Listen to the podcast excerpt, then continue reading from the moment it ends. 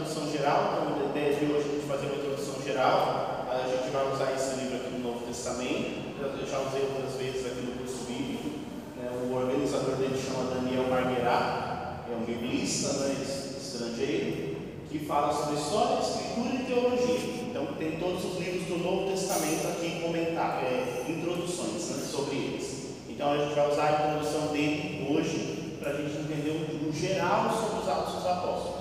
E aí depois a gente começa a fazer a análise dos capítulos. Então vamos dando uma, um panorama geral, capítulo 1 e vamos seguindo. Né? Como eu dizia, não vai dar para a gente ver todos os capítulos, mas a gente vai selecionando alguns capítulos para fazermos do 1 até o 28. Alguns que a gente vai pulando conforme a história for um pouco semelhante ou parecida. Né? Para o comentário bíblico, a gente vai usar esse, eu também já indiquei algumas vezes, é o comentário bíblico da Loyola. Então aqui ele vai comentando versículo por versículo. Né? Então esse livro aqui também, da outra vez que a gente passou, inclusive é o, é o grande comentário bíblico da, das edições Loyola. São três volumes da Bíblia inteira. Né? Esse aqui é o volume 3, que é só do Novo Testamento. Ele não vem separado sozinho, só vem em conjunto com os três, né? É um box lá com os três livros. E aí ele vai comentando, ele faz uma introduçãozinha também, e depois ele vai comentando capítulo por capítulo. Então, esse volume aqui é do Novo Testamento, então usar um pouquinho ele. E o mais fácil, acessível para quem gosta de ler e aprofundar, né, mais pastoral, é esse aqui da, da, da Paulo, das Paulo, da Paulus, né? que é o Como Ler os Atos dos Apóstolos. É uma série lá que tem todos os livros da Bíblia, né? Essa série Como Ler. Esses biblistas aqui, esse livro de ele faz sempre sínteses populares. Então, essas, esses círculos bíblicos, essas, essas, coisas todas. Então, são livros bem mais fáceis de ler né, e de acompanhar.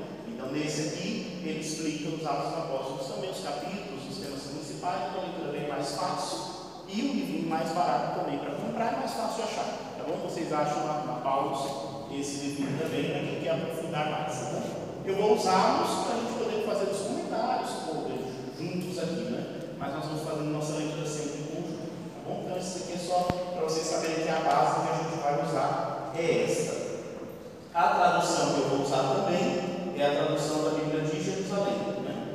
Então, eu vou usar essa tradução. Quando eu ler aqui, vai estar nessa tradução da Bíblia de Jerusalém. Cada um pode usar a Bíblia que achar melhor. Tá bom? Só lembrando que vai ter algumas diferenças de tradução. Tá bom? Sempre quando a gente inicia o curso, eu lembro alguns fatos né, para a gente poder ir se situando. Então, essas questões de tradução, né? Bíblias vão variando de tradução, porque cada tradutor, cada corrente que traduziu a Bíblia vai usar as palavras que acha melhor para compor aquilo que o autor sagrado quer passar. E aí a gente tem que sempre lembrar, mas que língua foi escrita originalmente? E aí tem algumas línguas bíblicas, né? Mas o Novo Testamento, só o Novo Testamento, não precisa falar de Antigo, Antigo mais complexo, mas o Novo Testamento foi escrito em que língua? Quem sabe? Que língua que foi escrito será o Novo Testamento? O hebraico, o Antigo Testamento. O Antigo Testamento está todo em hebraico e tem algumas partes dele que já estão na mesma língua do Novo Testamento. Grego? O grego, exatamente. Então, o grego. Então, o hebraico para o Antigo Testamento, grego para o Novo Testamento. Alguns livros do Antigo Testamento também estão em grego. Por quê? Porque o grego era a grande língua universal da época. Então, a gente tem que lembrar ali no, no tempo de Jesus, né? Tinha tido a invasão do Império Helênico, né? Da Grécia, Alexandre o Grande, foi dominando tudo, e aí foi colonizando todo, todo o território. E aí foi impondo também a língua e cultura grega. Toda a cultura ocidental vai ser formada a partir de lá. Então a filosofia grega, os pensamentos todos que chegam para nós conformam a nossa cultura ocidental. Então a Grécia cresceu muito, ela se impõe, né? ela vai se impor. E aí no tempo de Jesus ali, a língua da época, a cultura da época é a cultura grega, helênica. já estaremos no Império Romano, mas para você ver a influência que tinha, né? O Império Romano também trazia muitos elementos ainda gregos. Depois ele vai cada vez mais, a Roma vai atingindo, e aí vai, trans, vai passando do grego para o latim. Aí vai começando a passar para o latim, que é uma língua também popular lá no início, né? E aí vai, vai ter essas transformações. Mas a grande língua da época era essa. A língua do povo de Deus é o hebraico. Então, para o povo de Deus, para um judeu, Jesus, quando lia as escrituras, em hebraico, porque o povo judeu, a língua sagrada é o hebraico. Só que, como eles já conviviam num mundo que era constantemente dominado e tinha todas essas questões aí romanas, o grego era fundamental para a questão do comércio. Então, o grego era como se fosse inglês hoje em dia, né? só que mais ainda, porque naqueles, naqueles territórios, se você não falasse isso, não conseguia fazer comércio. Então, era uma língua muito utilizada. Por ser muito utilizada, ela se tornando muito popular também, porque as pessoas vão começando a usar essa língua. E é por isso que o Novo Testamento está todo escrito já em grego, né? porque já era a língua que se usava, mas não se escreveu mais em hebraico. Hebraico foi um dos livros sagrados do Antigo Testamento. O Novo está sendo construído e está sendo escrito todo ele já na língua popular, na língua que se usava, o grego. Né? Então ele está todo assim para nós. Aí depois ele vai ter a primeira tradução para o latim, e depois que vai traduzir muito, muito posteriormente para as línguas. Né? A gente pensar que na Igreja Católica, a gente vai usar o latim por muito tempo. Né? Até o Concílio Vaticano II, que ainda hoje a língua oficial da Igreja Católica é o latim. Né? Só que hoje a gente já coloca na língua vernácula de cada país. E aí por isso eu sempre faço essa introdução para a gente entender essas diferenças. Então você pensar assim, um texto foi escrito em grego, depois ele foi traduzido para o latim, e depois ele foi traduzido para outras línguas para depois chegar no nosso português. Cada um que foi traduzindo, a gente sabe que fazer tradução não é fácil, né? Porque não, é simples as expressões, as palavras, e aí você precisa ajustando, porque às vezes a palavra é aquilo, mas dentro do contexto não significa aquilo, você tem que mudar a palavra. Então a tradução é um desafio gigante para se fazer. Imagine isso na Bíblia, né? Então algumas Bíblias nossas elas vão ser traduzidas, traduzidas assim. Então, traduzindo latim, muitos casos vão traduzir depois para o francês, né, a francesa também vai dominando, e aí de lá que às vezes traduz para português, ou do alemão, então ela vai distanciando. Hoje as Bíblias de estudo procuram pegar direto do grego e traduzir para o português, porque vai ter menos quebra, né? Mas cada Bíblia vai tendo isso. Então, quanto mais diferente você achar uma Bíblia da outra, é mais que ela passou por esse processo. Então, às vezes, ela não está traduzida direto lá da, os originais, entre aspas, né? porque os originais eles não conseguem muito acesso, mas mais próximo possível dos originais, direto para a língua. Ou se ela passou já por duas ou três traduções, vai ficando cada vez mais diferente.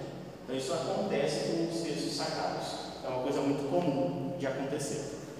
O Novo Testamento é mais tranquilo porque está tudo assim. O Antigo é mais complexo ainda, porque tem algumas coisas de aramaico e uma confusão danada, e a língua hebraica é muito mais complicado até do que o próprio grego. Né? Então, o Novo Testamento já está mais fácil, mais sintetizado nesse sentido né? e organizado. E aí nós temos 27 livros do Novo Testamento e eles vão ser construídos ali praticamente no primeiro século depois de Cristo. Da partir da morte de Jesus e ressurreição, começa então o processo de formação das comunidades, que é o que a gente vai estudar nos Atos dos Apóstolos. As comunidades vão se formando e vão começando a transmitir ensinamentos de Jesus. E aí isso tudo vai, vai se construindo, se compondo. E aí depois alguém vai pegar esses escritos e vai dizer isso aqui é Sagrada Escritura. Mas como que começa o Novo Testamento? Começa com as cartas de Paulo. Então as primeiras coisas escritas no Novo Testamento não são os evangelhos, são as cartas de Paulo. Para que Paulo escrevia as cartas? As comunidades, para se comunicar com elas. Ele passava, fundava uma comunidade, mas era itinerário, era missionário. E aí como é que acompanhava a comunidade? Mandava uma carta pastoral para a comunidade ler, para dar orientações, para se organizar. Então vejam, aparentemente não são escritos sagrados. É o apóstolo que escreveu as cartas mandou para a comunidade para organizá-la. E ele começa a fazer isso, só que as cartas são muito importantes, elas começam a rodar. E com o tempo, alguém vai juntar isso tudo e falar, a gente não pode perder isso, porque aquilo não serviu só para aquela comunidade, aquilo serve para todo o povo de Deus. E aí vai se juntando, juntando e formando o Novo Testamento. Então, os evangelhos eles vão vir depois até de muitas cartas de Paulo, porque chega um momento também em que os discípulos já começaram a morrer, todos martirizados, a primeira geração cristã já foi embora, e aí começa a ter dificuldade de lembrar o que Jesus passou, porque conforme o tempo vai passando, a gente vai esquecendo as coisas. E aí assim vão surgindo também os evangelhos. É preciso pôr por escrito os ensinamentos de. E aí a gente até estudou já isso. Né? Por isso os evangelhos têm uma questão biográfica. Ele não é um livro de história biográfica de Jesus. Ele é um livro que vai falar dos ensinamentos de Jesus. Então os dados biográficos são secundários. E por isso que às vezes eles não valem. Porque o que eles querem transmitir é o ensinamento de Jesus, para não perder. E aí cada autor, cada comunidade que forma os evangelhos vai organizar de uma, de uma maneira diferente esses escritos e vai selecionar. Então a gente sempre tem que lembrar disso, né? Então o primeiro ali talvez foi 670 depois de Cristo. É o de Marcos, que é o primeiro. Vamos imaginar lá no ano 70 depois de Cristo. Então Cristo morreu, Jesus morreu no ano 30. Só no ano 70 talvez resolveu escrever alguma coisa nesse sentido. Né? Tem uma coisinha ou outra, mas juntar e formar aquilo que a gente tem como evangelho. É bastante tempo já depois, né? Aí fala, ah, não é muito não, né? 30, 40 anos é pouco, hoje em dia, né? Hoje em dia é pouco, você tem acesso ao que aconteceu tudo ali atrás. Naquele tempo não. E você pensar nas perseguições e pensar que em 40 anos todo mundo que conviveu com Jesus já tinha sido morto por causa da perseguição, das dificuldades. Então, tudo isso vai compondo as dificuldades de chegar, por isso as divergências, né? porque já vai ficando um pouco distante do que foi vivenciado por Jesus. E para nós, cada vez mais, mas essa distância ela é suprida pela, pelo Espírito Santo, que age e atualiza isso tudo para nós, o dado de fé. Senão, teria só um livro de história lá no passado. Assim vai se compondo o Novo Testamento que nós temos. Né?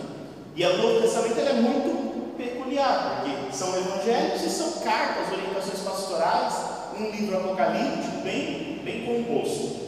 Os Atos dos Apóstolos, que é o nosso, ele é um texto ímpar, único nesse gênero, né? Porque ele indica uma mudança de paradigma.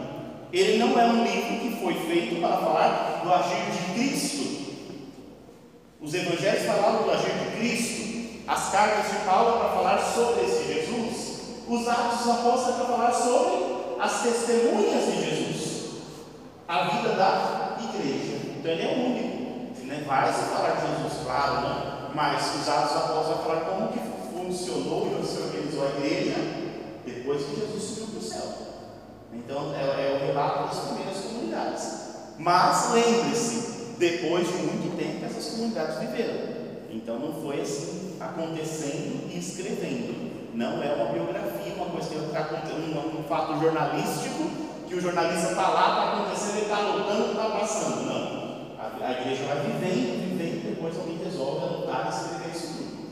Então esse nosso livro dos Atos deve ser do ano 80, 90 depois de Cristo. Então já está bem mais para frente um pouquinho, né? tempo que as comunidades ali vivenciaram isso tudo. Já está ali, talvez, uns 20 anos depois que Paulo morreu. E vai falar muito de Paulo nos Atos Apóstolos, né? Então ele já ele é bem posterior. A tradição cristã atribuiu os Atos dos Apóstolos a uma personagem. Quem é que a tradição diz que escreveu os Atos dos Apóstolos? Quem, quem sabe? Lucas. Lucas, que escreveu também um evangelho. Né? Então, na verdade, a gente chama isso de obra lucana. Lucas escreve o evangelho e escreve também os Atos dos Apóstolos como uma obra única. Então, primeiro o agir de Jesus e logo na sequência o agir da igreja. Então, uma, uma única obra em duas partes. Então, ele escreve dois volumes: né? o volume 1 sobre Jesus, o volume 2 sobre a igreja. Tem alguns fatos que conectam para a gente entender que ela é uma obra única. Como sempre, né, quando ele fala Lucas, a gente tem que entender um conjunto de coisas, porque a igreja está atribuindo a Lucas, porque nenhum desses textos eles eram assinados. Né? Então, os evangelhos, isso não era assinado, é diferente um pouco das cartas de Paulo, que a gente sabe que ele escreve e coloca ali.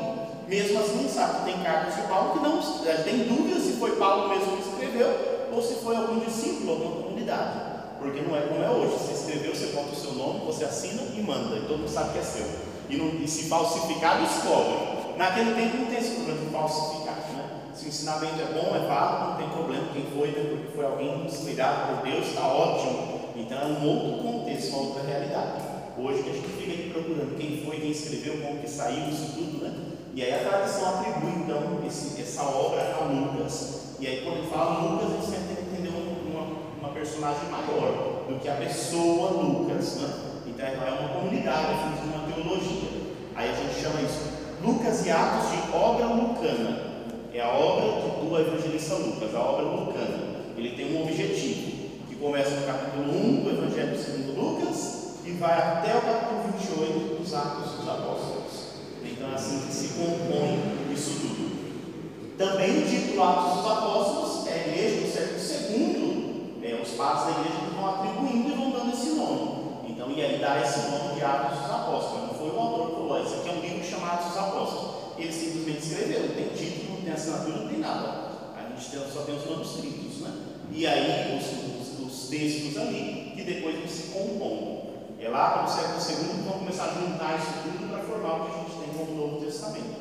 E aí vai juntando, juntando. E aí tem sempre gente vai juntando, não é como é hoje, que junta assim num livro fica uma beleza, né? Você pensar que tudo era escrito em pergaminhos, um monte de coisa, que não era fácil, não, não era tranquilo, você mandava para a gráfica e já voltava, né? Então esses textos, esses manuscritos eram difíceis de chegar. Papel, coisa era, complicado naquele tempo.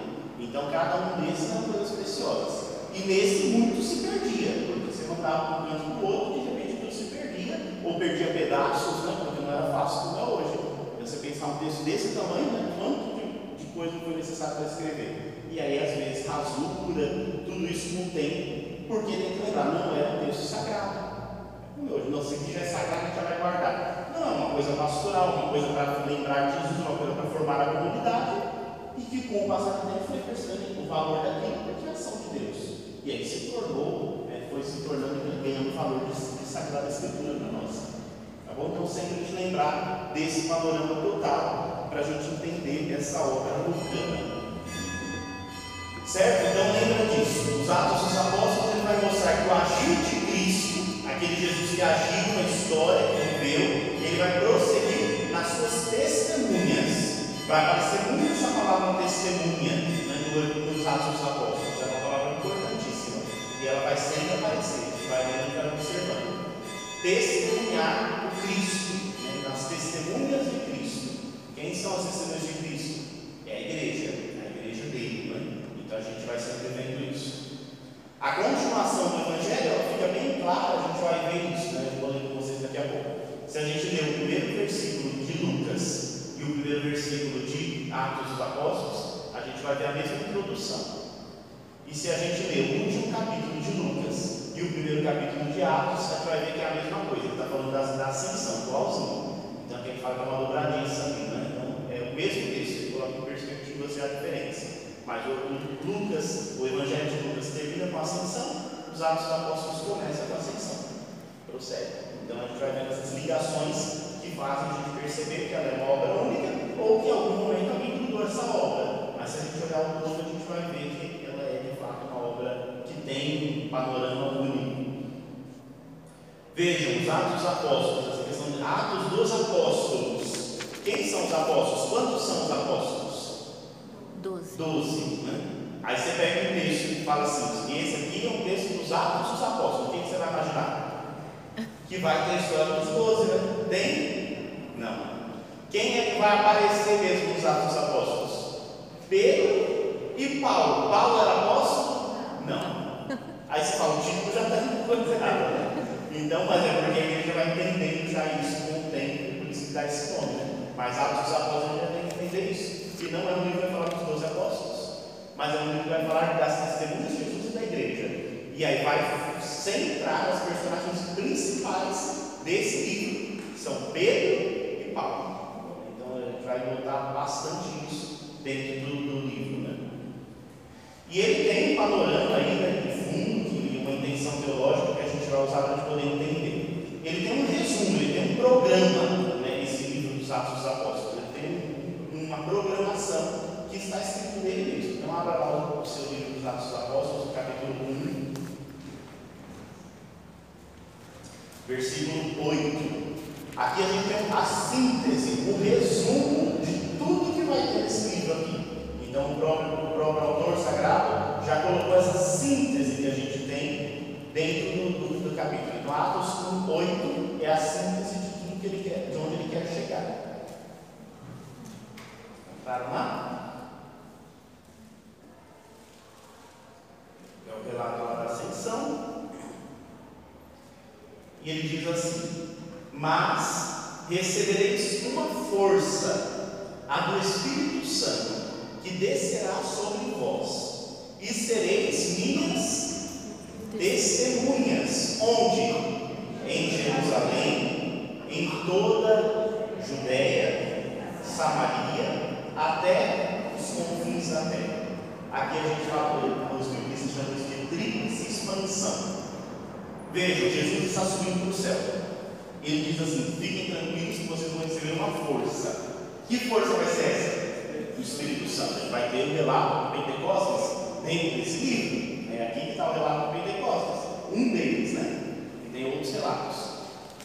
Vocês vão receber essa força que o Espírito Santo sobre vocês. Para que o Espírito Santo vai vir? Para vocês ficarem muito felizes, alegres, é para isso? Não, para quê? Para vocês serem testemunhas, minhas, testemunhas de Jesus. Vocês serão minhas testemunhas. E onde vai acontecer esse testemunho? Ele vai entender no livro, vai entender o que é esse testemunho. Né? Onde vai ser esse testemunho? Como é que ele vai acontecer? Ele vai ficar primeiro onde? Em Jerusalém. Então Jerusalém é uma cidade central na vivência ali da fé cristã. Ela é central, então vai partir a igreja, vai sair dali. Então de Jerusalém. E ela vai crescer. Então esse testemunho ele tende a crescer, ele tem que chegar mais longe possível. Então ele vai começar em Jerusalém, vai parar em Jerusalém? Não. Vai se estender toda a Judéia vejam lá, os pontos. A Judéia. O que é a Judéia? É o povo de Deus. É Israel. É, a Judéia é o povo de Israel. É o povo judeu que crê no Senhor, Deus único e verdadeiro. Então, esse povo ali. Na Judéia, então a Judéia lembra a terra de Israel. O povo de Israel, a Judéia. Mas ele colocou um, um apêndice, um, um elemento junto com a Judéia. A Judéia junto com o quê? Samaria. Samaria. Você já ouviu falar da Samaria? O povo samaritano era um povo bem visto. Não. O povo gostava da Samaria. Não. Um judeu passava na Samaria. Não. Por quê? Tem uma história aí, né? Tem uma história aí. Então a terra de Israel tem o norte e tem o sul. Quando fala da Judéia, a Judéia é a região do sul, que era da tribo de Judá, um dos filhos de Jacó, né? Por isso ficou Judéia. É onde está Jerusalém. Então Jerusalém é a sede, a capital, por assim dizer e a, a é a Judéia. Aí você sobe no mapa, um mapa na geografia, você sobe na parte de cima, está onde Jesus viveu e cresceu. E se chama Galileia. A Galileia está lá em cima. Que antes, lá no Antigo Testamento, foi chamado de Reino do Norte, chamado de Israel. Porque o povo de Deus é dividido assim: o povo de Judá e o povo do norte é o povo de Israel. Mas isso lá atrás, os reis, bem, bem atrás, depois foi mudando, né? porque havia as 12 tribos, e aí as tribos do norte se uniram e acabavam chamando-se Reino do Norte, ou Israel, e as tribos do sul se uniram e se chamavam Judá ou Judéia. Mais ou menos para a gente entender. Depois o Reino do Norte foi destruído, depois o Reino do Sul também teve invasão da Babilônia, tudo se mudou, foi uma bagunça. Depois o povo volta do exílio diz que no meio desse povo aí ficou uma, uma região chamada Samaria. Essa região está no meio do mapa lá. A Galileia está no norte, no meio está Samaria e no sul está Judéia. O povo de Deus, o povo de Israel, o povo tempo de Jesus, considerado muito santo ao redor de Jerusalém, Judéia. Na Galileia já não era muito bem visto, porque eles se chamam de pagão. Povo meio esquisito, do campo, já não era muito bem visto. Então eles chamam Galileia dos pagãos, que já está muito lá para cima. E no meio tinha esse povo insuportável da Samaria. Por quê? Porque a terra da Samaria se misturou demais e foram perdendo a fé no Deus de Israel. Então, é, aí o processo histórico pós-exílio. E por isso que os judeus não se dão bem com eles. Mas veja, faz parte do povo de Deus. Faz parte. Só que chegou um momento da história que eles se separaram. No plano de Lucas, no plano dos Atos dos Apóstolos, para que a gente possa fazer com que o, Deus aconteça, não pode excluir essa Maria. E é por isso que Jesus cuida dos samaritanos. E é por isso que no Evangelho está a parábola do samaritano. Porque aí tem essa ênfase, porque tem que juntar as doze tribos de Israel.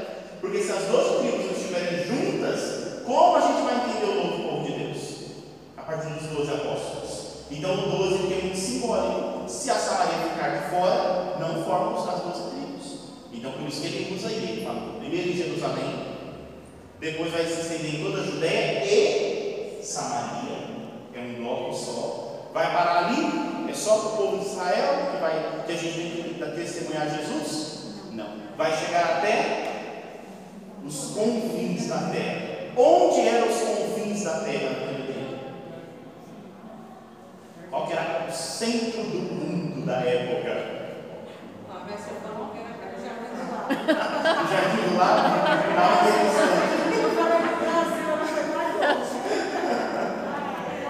do Jardim do. Roma, Roma era o centro do mundo, Império Romano agora já. né? Então Roma era o centro do mundo. E quando eles falam de confins da terra, está falando de chegar lá. Não chegar o mais longe possível. E, e era lá, no, da cabeça do Império. Né? Então tem que chegar lá. Então veja, aqui está o resumo do que vai acontecer nos Atos Apóstolos. O que é que o autor vai passar para nós?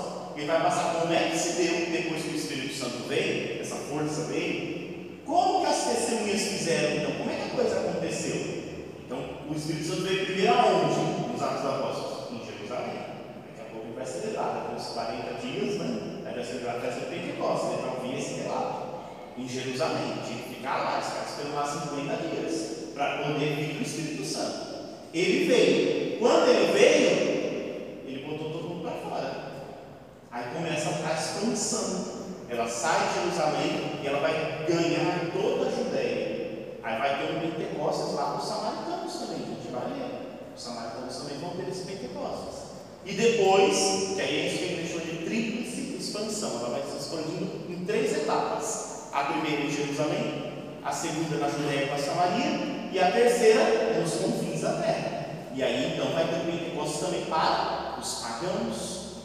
E aí vai ter toda, toda a história. E por conta desses pagãos é que entra a figura principal, a segunda figura principal dos Atos dos Apóstolos, que é o apóstolo Paulo, que é o grande apóstolo dos gentios, dos pagãos, né? são as gentes, as gentes já do Império Romano. Então vai ter que chegar lá. E aí vai, vai mostrar bem isso. A primeira parte está mais concentrada em Pedro, porque Pedro está em Jerusalém ele vai, e ele é o apóstolo ali por excelência, então está centrado no dele. Mas já vão aparecendo outras personagens, Filipe, diáconos, né? Vai aparecendo essa turma toda aí, porque são todas testemunhas de Cristo, que vão fazer com que o Evangelho chegue até os confins da terra. Então nós temos 28 capítulos para acontecer isso. Esse versículo 8 é esse resumo. É isso, esse é o propósito do autor. Ele escreveu para mostrar como vai se dar a expansão do Evangelho. Como o Evangelho vai chegar até os. E ele vai chegar lá nos confins. Esse é o objetivo. Então ele escreve, seleciona os textos e vai colocar para nós, para a gente entender como que a obra de Deus vai acontecer na vida da igreja. E é uma obra fabulosa, né? Porque aí a gente ouve isso e ele tem dados assim bem históricos. Diz lá que Lucas devia ser meio historiador, porque ele escreve assim, né? mas são todas coisas que ele vai comentando. Mas tem esses dados, mas leia. Não é um livro de história, ele vai precisar, mas ele vai usar essa história para contar a história teológica, a história da salvação, como que Deus vai salvar, como é que Deus vai chegar lá. Né? E ele vai contar isso de uma maneira bem organizada para nós, porque Lucas é bem organizado. A tradição também vai dizer que esse Lucas é, tinha uma outra profissão também, né? Qual era a profissão dele? Ele era médico. Então é uma pessoa estudada, isso a igreja entende mesmo. É uma pessoa estudada, organizada. E aí se atribuiu, porque dentro dos Atos dos Apóstolos tem um momento lá que ele está contando a história. Mas tem um momento que ele fala, mas e nós estávamos na viagem. Então parece que ele estava junto com Paulo, né? E aí a gente vê que lá dentro dos ajudantes de Paulo tinha um que chamava Lucas, que era chamado médico. E aí se atribui então a ele essa autoria. Então a gente vai se organizando. Então foi que conviveu muito com Paulo, né? esse Lucas aí que a tradição atribuiu. E assim se organiza então o nosso texto. Tranquilo até aqui? Muito bem. O, esse livrinho que eu trouxe aqui, ele vai falar. Tem muitas formas de dividir o nosso, o nosso texto, mas a gente não vai se concentrar muito em nenhuma delas, né? Quantas partes se divide os Atos dos Apóstolos? Se concentra nisso, né? Ele se divide nessa tríplice expansão. Ele quer chegar nos confins da terra, ele vai chegar. Ele vai contando como isso vai chegar. Né? Mas tem algumas formas aí que eles vão dividindo esse, esse, isso tudo. Esse livro aqui fala de algumas etapas. Eu vou dar uma passadinha com vocês. Então, o plano geral. Né? Então, por primeiro, se a gente for olhar assim, resumão, resumão rápido, precisa se concentrar muito nisso, né?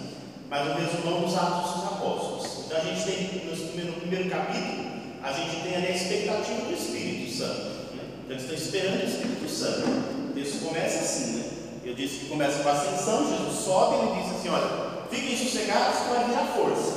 E eles ficam esperando essa força vindo, né? Então, a expectativa ali do Espírito Santo, é a transição, a ascensão, e aqui a gente vai ler juntos a reconstituição dos doze. Porque eu não acabei de falar que os doze são importantes, mas tem doze apóstolos agora. Por que, que não tem? Judas se perdeu. Judas se foi. Então só tem 11. Mas se tiver 11, o Espírito não vem. Porque o Espírito só vem quando estiver completo. Por isso que essa marinha é importante. Tem que estar completo. Então o 12 é simbólico nesse sentido. E aí vai ser o único lugar que a gente tem que a igreja vai se reunir, vai falar, então tem que resolver isso, tem que ter 12. Como é que a igreja vai resolver, isso? Vai escolher um outro no lugar. O que foi escolhido? Matias. Né? Então, Matias, a gente vai ler esse relato juntos para constituir os doze. Então, Matias escolhe e vai tomar o lugar. Aí, isso é engraçado, interessante, porque aí Matias escolhe pronto. Acabou. Depois ninguém fala mais dele no livro. Né? Porque o importante é formar os doze. Formou os doze. Maravilha. Formou, está ótimo. Né? Depois a gente tem, esse é o primeiro, primeira etapa. Depois a gente vai, eles vão falar de Jerusalém. Tudo vai ser reunido em torno de Jerusalém. Do capítulo 2 até o 8, a centralidade está em Jerusalém, do capítulo 2 até o 8, né?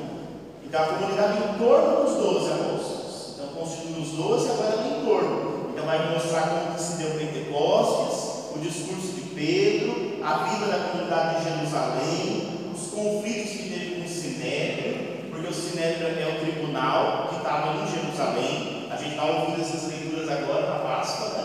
Esse período pascal a gente ouve durante a semana essas leituras a cura do doente lá no templo. Então, está tudo girando em torno do templo, em torno de, de Jerusalém. A prisão deles, o comparecimento do sinédrio, aí tem alguns resumos das, das, das comunidades, a prisão dos apóstolos, a instituição dos diáconos, os sete, e a crise. Então, ele começa com Pentecostes, essa segunda parte, e termina com uma crise. Qual que é a crise? Um processo terrível que terminou no martírio. De quem? Estevão. Primeiro mártir. Termina com essa crise aqui.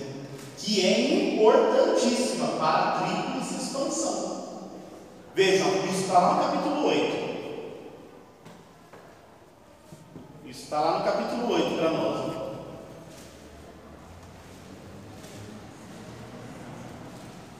Quando estão sendo perseguidos, estão sendo presos, açoitados, tudo está acontecendo, mas eles estão com a coragem, a beleza, né? A coragem está aqui, tá. Mas chegou um ponto agora que eles mataram. O que, que acontece quando, quando surge uma morte?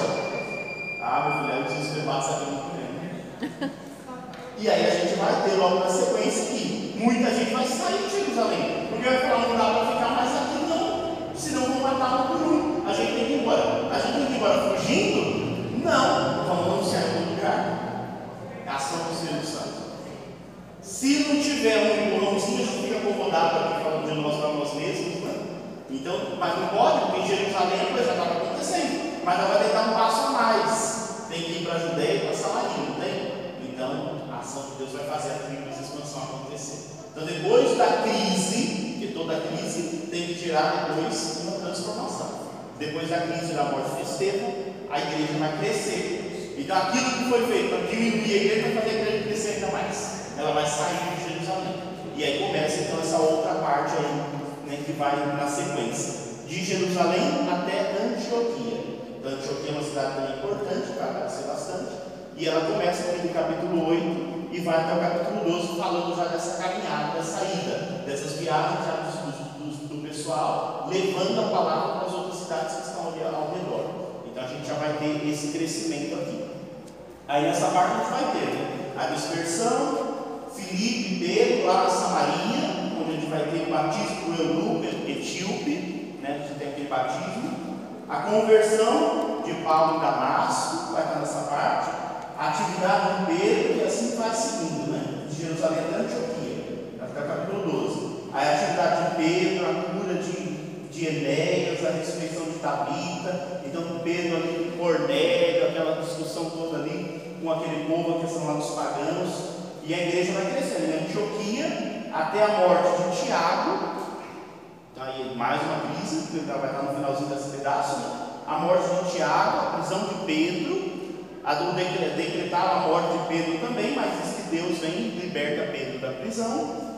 E aí acontece também a morte de Herodes Agripa, e aí vai tendo as reviravoltas da história. Então esse pedaço todo aqui vai crescendo, mais um pedaço que eles estão contando, bem concentrado na ação de Pedro, que começa. Ele é liberto da prisão, ele vai agora andar por mundo afora, fugindo disso tudo, né? Porque ele tem uma missão maior ainda, não vai morrer agora não. Tiago foi, né? Mas Pedro foi preservado ainda nesse momento. Aí a partir do capítulo 13, vamos começar as viagens missionárias em direção aos pagãos. Então agora que já fez a, a coisa acontecer na Judéia, na Samaria, nas, nas cidades ao redor, vamos agora aos pagãos, né? Aí vai ter toda a discussão para isso, do capítulo 13 até o capítulo 15, onde vai ter a primeira grande assembleia da igreja, que a gente chama de concílio, entre aspas, de Jerusalém. Então aí vai ter o envio de Barnabé e Paulo. Então, agora a gente, já tem Paulo na jogada. Então Paulo já está ali, e Paulo já está com essa ânsia de, de ir. Então eles fazem uma reunião, escolhem Barnabé para ser um ajudante, e os dois vão embora para sua viagem. Aí eles vão para Chipre, vão ter todo contato lá, as dificuldades lá. Antioquia da Pisídia, vai ter milagres, vai ter curas, até chegar na Assembleia de Jerusalém. Então surge um grande conflito gigantesco lá, esse conflito, e aí os apóstolos resolvem se reunir em Jerusalém para tentar resolver o conflito. Então é a grande Assembleia, a primeira Assembleia da igreja. Grande Assembleia, o primeiro sínodo, que reuniu todo mundo para escutar o que tinha e definir o que ia fazer com aquele conflito. Porque todo conflito gera depois coisas boas. Quando está tudo numa paz, uma marasmo, a coisa não sai daquilo, né? Está tudo acomodado. Quando surge o problema, tira todo mundo do lugar. Então é uma coisa ruim que gera coisas boas. Né? Então toda crise é importante. A partir do capítulo 15, aí a gente vai ver o grande Paulo missionário. Então vai continuar as viagens dele, as outras associações, vai ter a figura de Silas, de Timóteo, né? a ida para Macedônia, outra viagem. Então vai sempre mostrando esses pontos todos. Lá do 15 até o 21, a gente vai ter toda essa trajetória do grande missionário Paulo. Então, e aí agora ficou centrado na figura de Paulo. Os vai e vens de Paulo, as dificuldades, né, os, açoites, as tentativas de morte. Paulo também sofreu bastante até o finalzinho do nosso texto, do capítulo 21 até o 28, onde a gente vai ter o martírio de Paulo em Jerusalém, de Jerusalém até Roma. Vai terminar lá em Roma. Não é assim que o, o, o livro tinha que terminar, tem que terminar em Roma.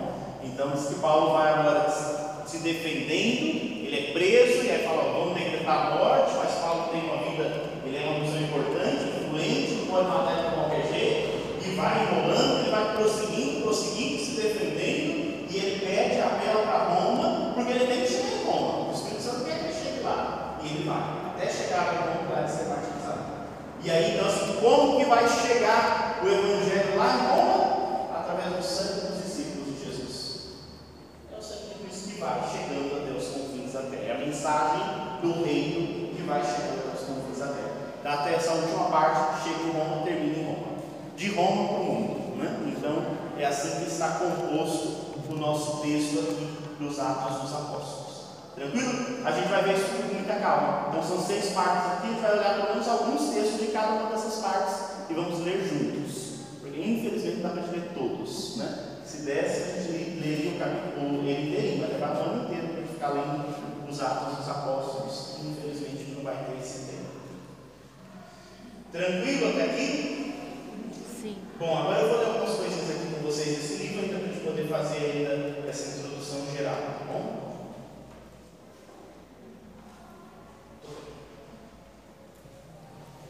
Então vamos lá. Então o nosso autor aqui esse, do livro do Daniel Marguerai vai falar para a gente que Lucas faz uma obra de historiador. No começo do livro, antes da ascensão, Desmantela a expectativa apocalíptica para fixar a atenção dos discípulos na tarefa a ser cumprida no presente. Não nos compete conhecer os tempos e momentos que o Pai fixou. Então ele já começa desmantelando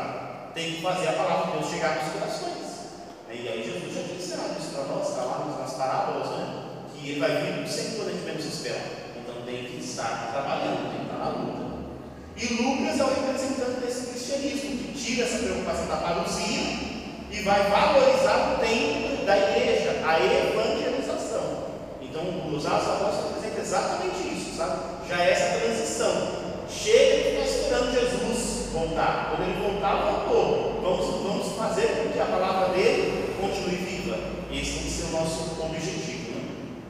Então, é, ele vai organizar isso para a gente mostrar que, que a história da igreja ela não está só aguardando o mundo vir, é construindo já para que esse mundo venha, para que esse reino chegue verdadeiramente. Então, do ponto de vista histórico, a obra é preciosa, porque ela constitui, junto com a correspondência paulina, a nossa única fonte de informações sobre o cristianismo nascente. Como é que a gente sabe como é que era o cristianismo começou nascente? Pelas cartas de Paulo e pelos atos dos apóstolos. Tudo que está aqui é histórico, nem tudo, é só o que a gente tem. Se a gente quer saber como que a igreja funcionava, não tem outro caminho, não tem isso aqui. É, é, é, é uma fonte preciosa. E ela vai compondo outros textos ali. Né? Então, semelhante àquilo que já está no Antigo Testamento. Então, é, essa obra de Lucas ela é histórica e teológica, mais teológica do que histórica. Então não tem uma preocupação de um historiador. Ele junta as fontes e ele organiza com uma intenção teológica.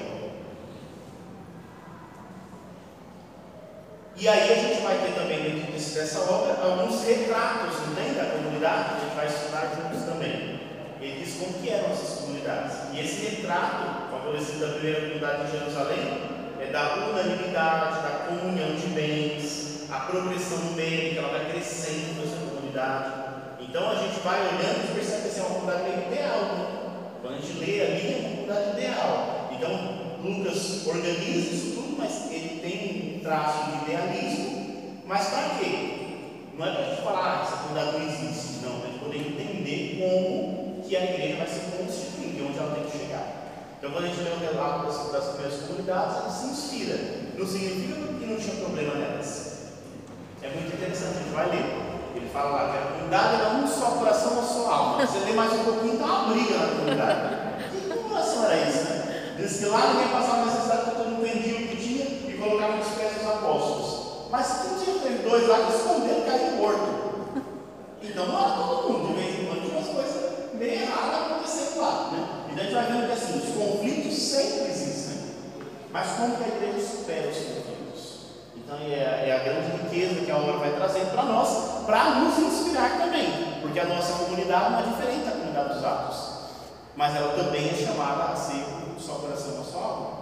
E também é convidado a ser comunhão, unidade, todos esses elementos. Mesmo quando eles não estão plenamente presentes no meio de nós. A gente tem que lutar para isso. Então ele vai, ele vai transcrever uma história, mas é a história da salvação que ele quer passar para nós. Essa é a grande história que Lucas quer contar para nós. O objetivo fundamental da teologia lucana é esse: mostrar que o acesso dos não-judeus à salvação se inscreve na lógica de uma história da salvação começada em Israel. Entre judaísmo e cristianismo, Lucas constrói uma indiscutível continuidade teológica. E aí vai ter uns discursos para isso tudo, mostrando né, é, essa retrospectiva da história da salvação. O Deus de Israel, que levantou Jesus entre os mortos, convida para que todos se convertam hoje ao Evangelho que esse evangelho possa chegar o mais longe possível. Vamos voltar aqui, vamos lá. Começou com Jesus. Jesus ele é o cumpridor de promessas que estão no Antigo Testamento, ele inventou. Ele vem cumprir as promessas que. E aí, nos discursos que a gente vai ter de Pedro, sempre vai citar, vai citar os patriarcas, vai dizer a senhora que Jesus veio realizar é a obra que o Pai já começou desde a criação do mundo. Ele vem realizar essa obra essa obra. Só que não vem só para Israel, é mais abrangente, vai ultrapassar Israel, vai chegar também naqueles que não conhecem a fé de Israel, que eu, naquela época eles chamavam dos povos pagãos, os gentios, que não eram herdeiros das promessas. Tá bom? Vocês acham que isso foi fácil? Difícil. No Evangelho, o fato, só o fato de Jesus conviver com as pessoas doentes, pobres, marginalizadas. Viver numa cidade que já era uma, não era uma cidade muito boa, ele já sofreu um enorme preconceito. Ninguém aceitava ele. Porque ele não estava com os eleitos de Israel. Ele estava com o resto de Israel. Já era um problema. Mas era o povo da promessa. Já tinha dificuldade ali. Quando aparece que Jesus pisa no território, em alguns evangelhos ele pisa e outros nem pisa, nos, nos territórios pagãos. Né? Porque pisar no território pagão é ficar impuro no judeu.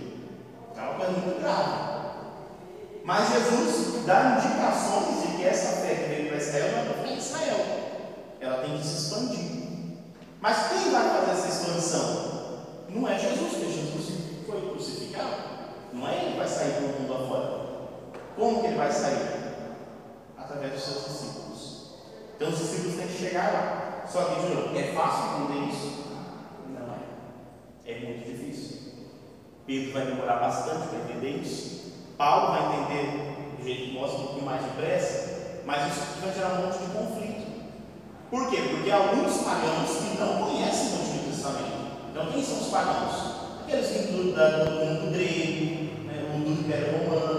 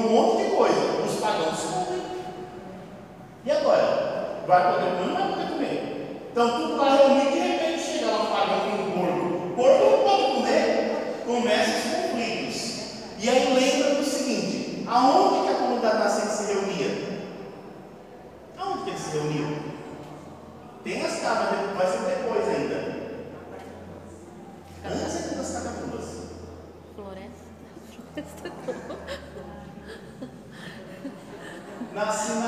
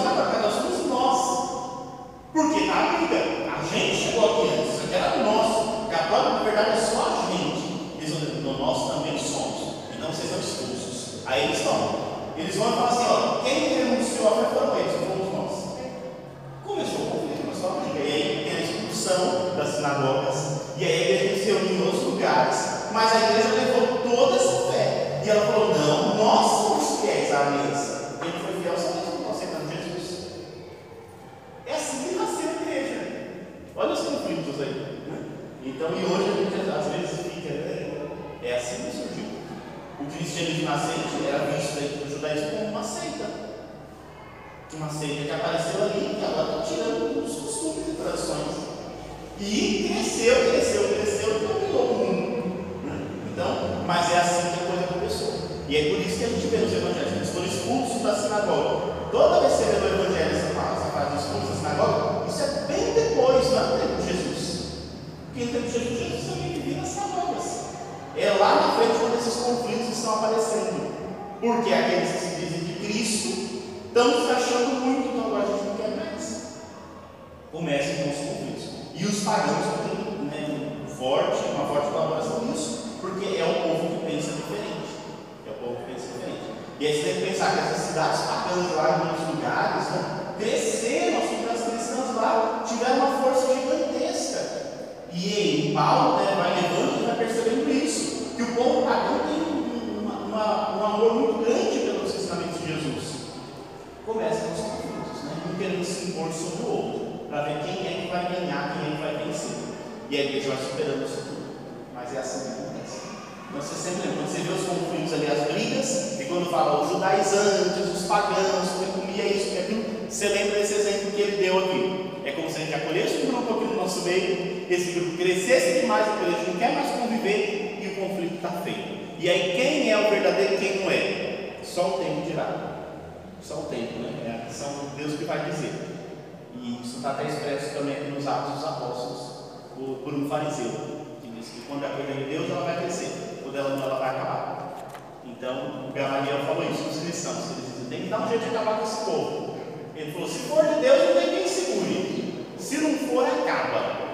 E ele tinha razão, né? Porque já tem dois mil anos não acabou ainda. E nem vai acabar. Né? Então é, é, perceber isso, que é de Deus permanece. O que não é, dura um tempo, mas que acaba. Mas cedo ou mais tarde se acaba. Que não é de Deus se acaba. Então não precisa se preocupar muito, não. Né? A gente não pode se deixar levar. Mas as coisas que não são de Deus se acabam.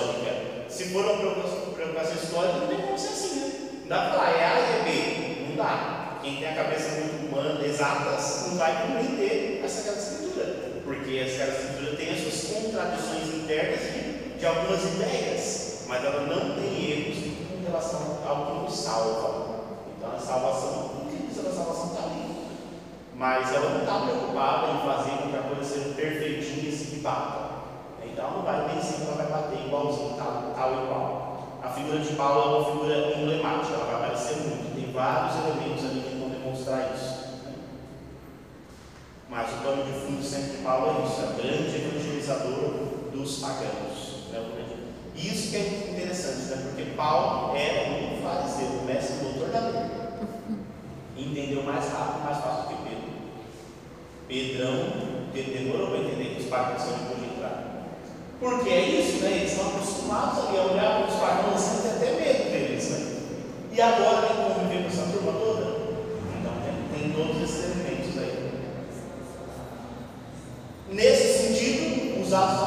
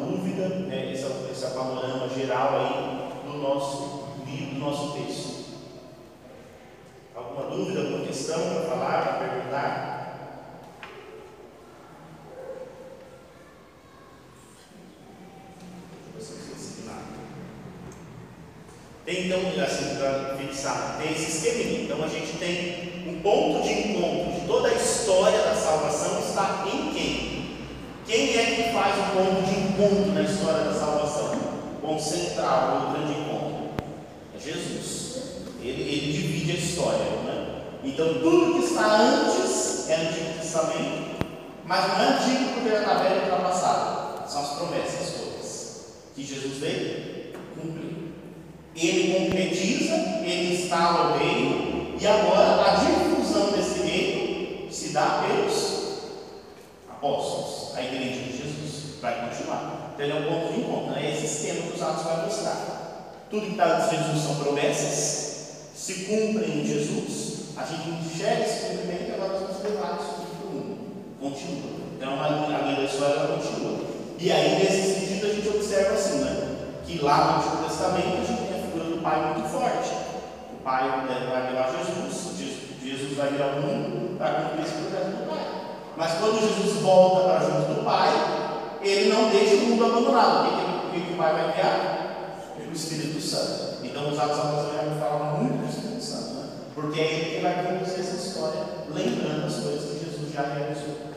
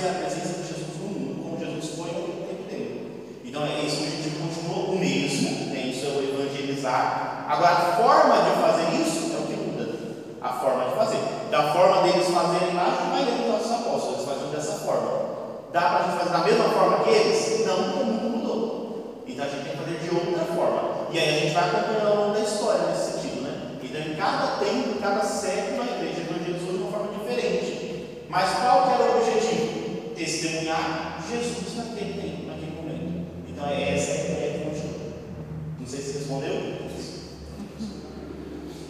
Tá bom? O autor a gente falou, antes não esqueci de nada, os destinatários.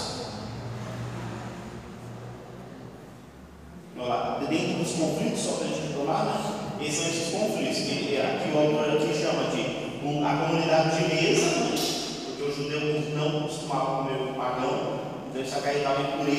misturava tudo, né? e aí criava um conflito na identidade judaica. Contudo, a pergunta que vai fazer é essa: era possível ser cristão sem a comunhão de mesa e de vida? Porque todo mundo queria ser cristão, mas aí o judeu não senta como pagão. Dá para ser cristão, mas não sentar na mesma mesa? É a pergunta que vai levantar e os apóstolos vão tentar responder.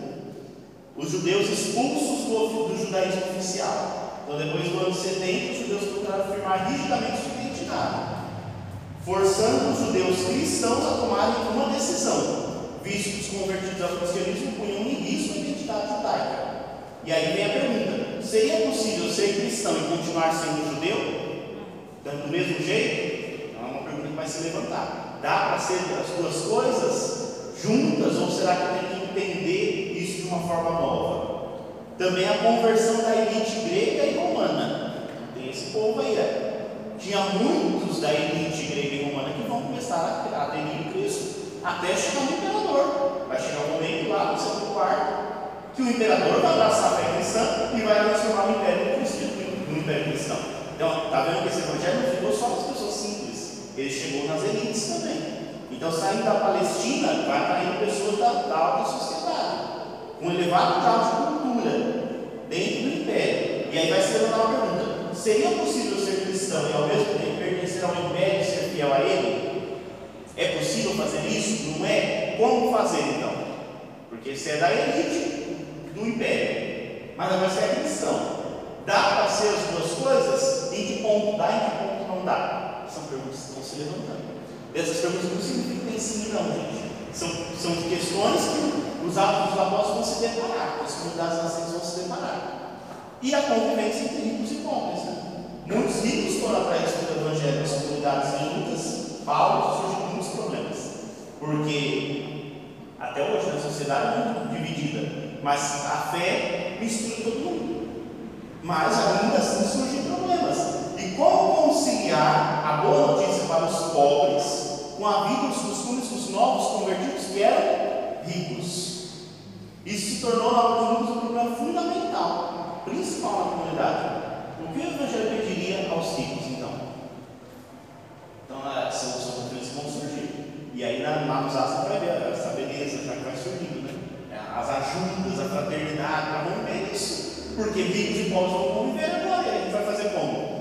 Vai excluir um, vai excluir outro, vai esquecer dos pobres, vai abandonar, expulsar os ricos. Tem que tentar conviver. Vai viver o rico no luxo, pisando o pobre, sendo cristão? Não dá. Então, tudo isso vai ter que ser trabalhado. E vai aparecer nessas comunidades nascentes. Né? Então, é, é, muito conflito, é muito problema, que ainda bem que já estão todos resolvidos. Né? Então, era um problema que tinha lá no século I, mas hoje não tem mais. Né? Hoje em dia não tem mais problema disso. Imagina vai ter esses problemas. Então, não tem. Hoje em dia não tem mais conflito pobre e rico. Imagina que tem isso. Né? Não tem mais esse problema de gente né, de elite, de gente que passa dificuldade. Tem esse problema nenhum. Né? A gente vai olhando e caminhando assim. Né? Antes tivesse, mas seria tão bom. Tantos anos a gente não aprendeu muita coisa ainda não. Tem bastante para aprender, né? E aí quando a gente vê os atos da é uma riqueza que a gente vai olhando e fala, nossa, vai soube superar. Por que, que a gente não consegue superar? Né? O que está faltando para nós? Né? Então vamos buscar essa força em Deus. Bom, para a gente encerrar, vamos olhar então a conexão de um com o outro, e aí semana que vem a gente já começa com o capítulo 1. Mas vamos olhar a conexão. Vamos abrir o capítulo 1 do Evangelho de Lucas, que é a primeira parte da obra. Né? Vamos ver as semelhanças. Dois livros antes aí dos Atos dos Apóstolos. Capítulo 1 do Evangelho de Lucas já deixa marcar os atos que está voltando nele.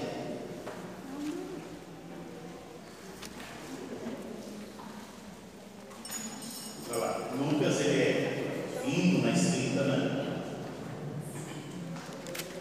Capítulo 1, versículo 1.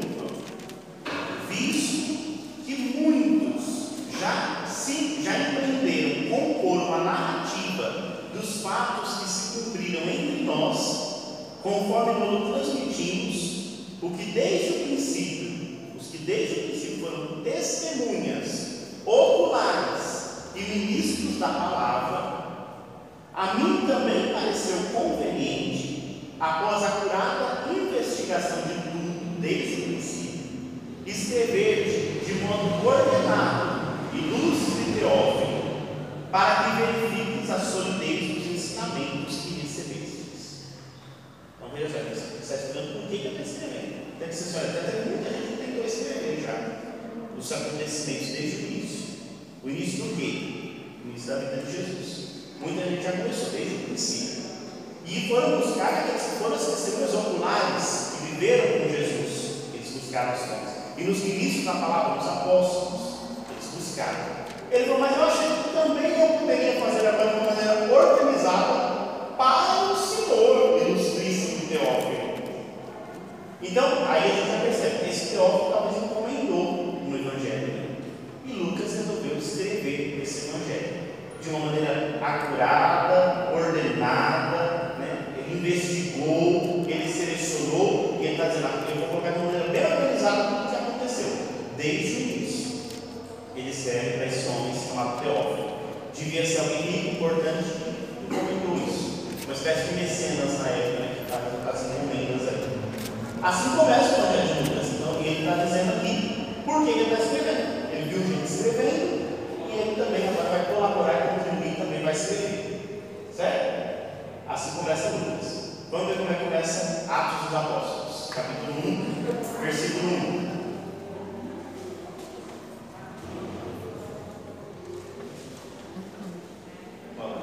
Começa assim: Fiz o meu primeiro relato, ó Teófilo, respeito de todas as coisas que Jesus fez e ensinou desde o começo.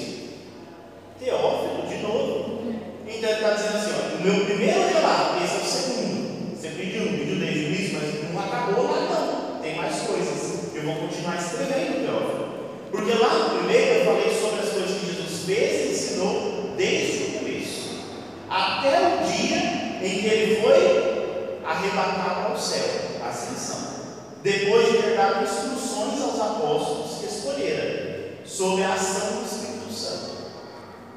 Ainda a eles apresentou-se vivo depois de sua paixão. Com muitas provas incontestáveis. Durante 40 dias apareceu-lhes e lhes falou de, do que concerne ao reino de Deus. Então, no decurso de uma refeição com eles, ordenou-lhes que não se afastassem de Jerusalém, mas que guardassem a promessa do Pai, a qual, disse ele, ouvistes de minha boca. Pois João batizou com água, mas vós sereis batizados com o Espírito Santo dentro de poucos dias. Então ele faz uma, mesma coisa, uma prova. Ele diz, olha Teófilo, já escrevi agora, mas agora eu vou escrever, porque lá eu falei até o dia que ele subiu para o céu. Antes de ele subir para o céu, deixou umas instruções e ele falou que eles seriam batizados pelo Espírito Santo. Mas o que vai acontecer depois? O que aconteceu depois? Eu vou falar agora o que aconteceu depois. Então está vendo a conexão? É esse teófilo. Aí existe, claro, que a teologia para a gente entender que a palavra teófilo significa também amigo de Deus, aquele que ama a Deus. Né? É a palavra teófilo. Teófilo significa isso, um amigo de Deus. Mas, muito provavelmente, esse teófilo fosse alguém mesmo que pediu. Porque, de novo, escrever um texto naquele tempo não era uma coisa barata, não. Precisava de patrocínio. Então, talvez esse teófilo, que chama ilustre teófilo, ele fosse uma pessoa importante que pediu, que patrocinou, que pagou para que ele pudesse fazer essa coisa acontecer. Então, muito provavelmente seja uma pessoa assim. Mas, independentemente de ser uma pessoa A ou B, o nome, o nome já indica uma coisa bonita, né? Então, é alguém que é muito amigo de Deus. Então, e ele escreve para esse amigo de Deus. Se esse amigo de Deus lá patrocinou, a gente agradece muito a ele, né? Porque fez com que chegasse até nós. E hoje nós somos amigos de Deus, então que ser para nós também. Né? Então, Deus continua sendo para todos nós. Então, se você for um teófilo, um amigo de Deus, então pode ler que esse é para você também, para todos nós. Aqui ele vai juntar. E aí no versículo 6 ele vai agora dizer lá o que Jesus falou quando ele estava reunido. Vamos ver como é que termina o Evangelho de Lucas? Lucas 24. Último capítulo do Evangelho de Lucas.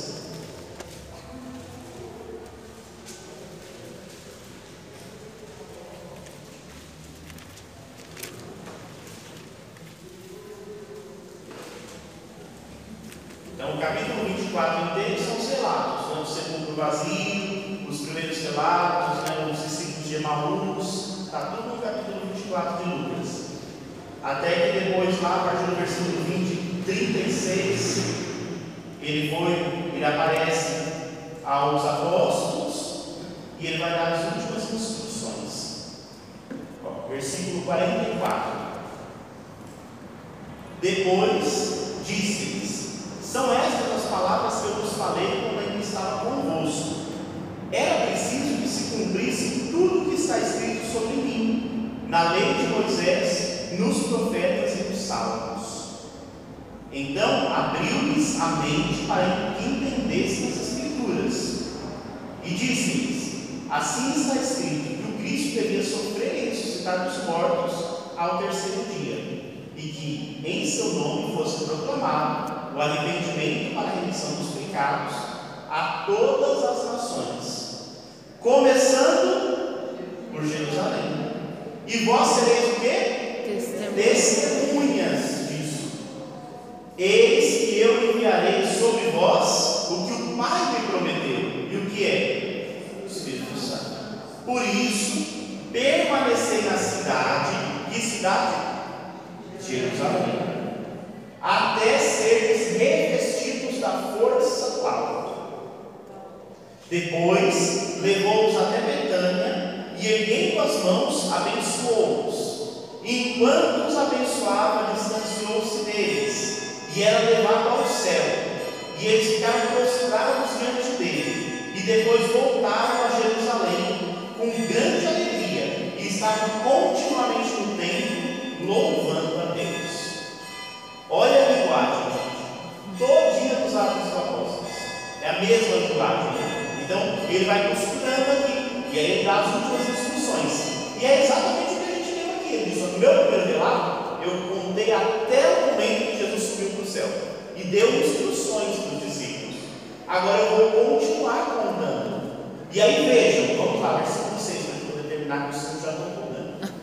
Versículo 6: Estando, pois, reunidos, eles assim interrogaram: Senhor, é agora o tempo que irá se restaurar a realeza em Israel? E ele respondeu: Não compete a vós conhecer os tempos e os momentos que o Pai fixou com a sua própria autoridade, mas recebereis uma força, a do Espírito Santo, que descerá sobre vós, e sereis minhas testemunhas. É igual o que falou lá atrás, né? Em Jerusalém, só que agora ele vai dar uma acréscimo. Em toda a Judéia e Samaria até os confins da terra. Dito isso, foi elevado à vista deles, ocultou a seus olhos, estando a olhar atentamente para o céu, enquanto ele se ia, dois homens vestidos de branco encontraram-se junto deles e lhe disseram: Homens da Galileia, por que estáis aí a olhar para o céu? Esse Jesus que foi arrebatado dentro de vós para o céu, assim virá, do mesmo modo que o vistes partir para o céu. E aí vai começar a informação da igreja. Então, está vendo? Ele costumou uma coisa na outra, tinha essa dobradiça teológica, e colocou uma dobradiça para juntar as duas partes, né? uma dobradiça teológica. E ele cita os mesmos termos e une, mas não como uma continuação, como se fosse assim: juntou aqui, separou, cortou. Não, ele concluiu a primeira parte e ele começou a segunda parte e fez uma dobradiça, juntou as duas coisas. Né? Então, para a gente não pensar assim que alguém arrancou as partes, não. Ele pensou a obra dele em duas partes. Ele fecha a primeira, fecha com Jesus, Jesus sobe para o céu. Ele começa a segunda, dizendo Jesus subiu, mas deu as orientações e agora continua na igreja. Então é muito bonito, né? Bem, bem costurado. Por isso que ele diz assim: ele ia fazer uma feira bem organizada. Ele não disse que ele ia fazer bem organizado. Lucas é bem organizado. Ele vai escrever de uma maneira bem organizada para entender a ação do Espírito. Como que o Espírito Santo vai conduzindo a história da salvação. E é isso que a gente vai estudar no próximo. A gente continua daqui, né? já vimos a, ligação e vamos ver então como é que foi a expectativa, como é eles esperaram o Espírito Santo em Jerusalém. Ele não podia sair dali de Jerusalém. Então, o Evangelho de Lucas é o Evangelho que concentra tudo em Jerusalém para dali partir. Então toda a história chegou até Jerusalém, de Jerusalém vai sair para o mundo. Mas tem que esperar ali, tem que esperar o mundo. Então essas são as diferenças do Evangelho. Só para concluir, lembra, o Evangelho de Mateus e Marcos é diferente. No Evangelho de Mateus e Marcos, se alguém quisesse encontrar Jesus, tinha que para onde? Para Galiléia. Mas lembra, Galiléia está no norte. Em Lucas ele fala, fique em Jerusalém. Não pode sair. Cada um tem suas diferenças, suas particularidades. Mas não pode esquecer que são da Galiléia. Olha o que os homens de branco falaram. Homens da Galiléia, não esqueçam quem vocês são. Onde Jesus encontrou vocês? Não esqueçam as origens. Mas fiquem aí, porque é daí que o Espírito Santo vai conduzir vocês. Mas homens da Galiléia, não esqueçam da história de vocês. Porque se a gente esquece nossa identidade, tudo se perde. Né? Se a gente esquecer quem a gente é, pronto, é a coisa desanda. Então não, não vamos esquecer nossa origem, mas vamos ter abertura para o novo que Deus vai dar. Porque Ele vai pedir coisas novas. Né? Essa abertura de coração e de mente. Senão a gente não compreende os mistérios de Deus. Amém? Por hoje?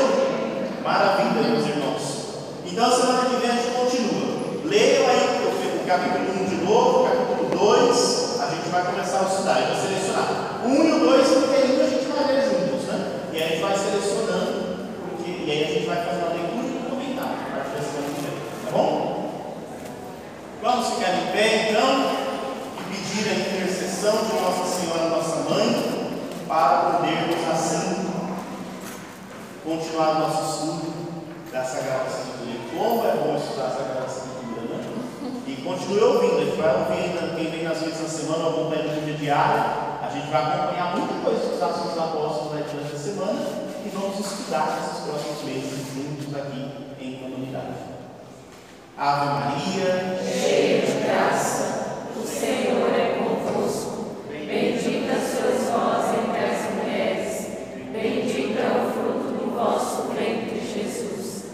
Santa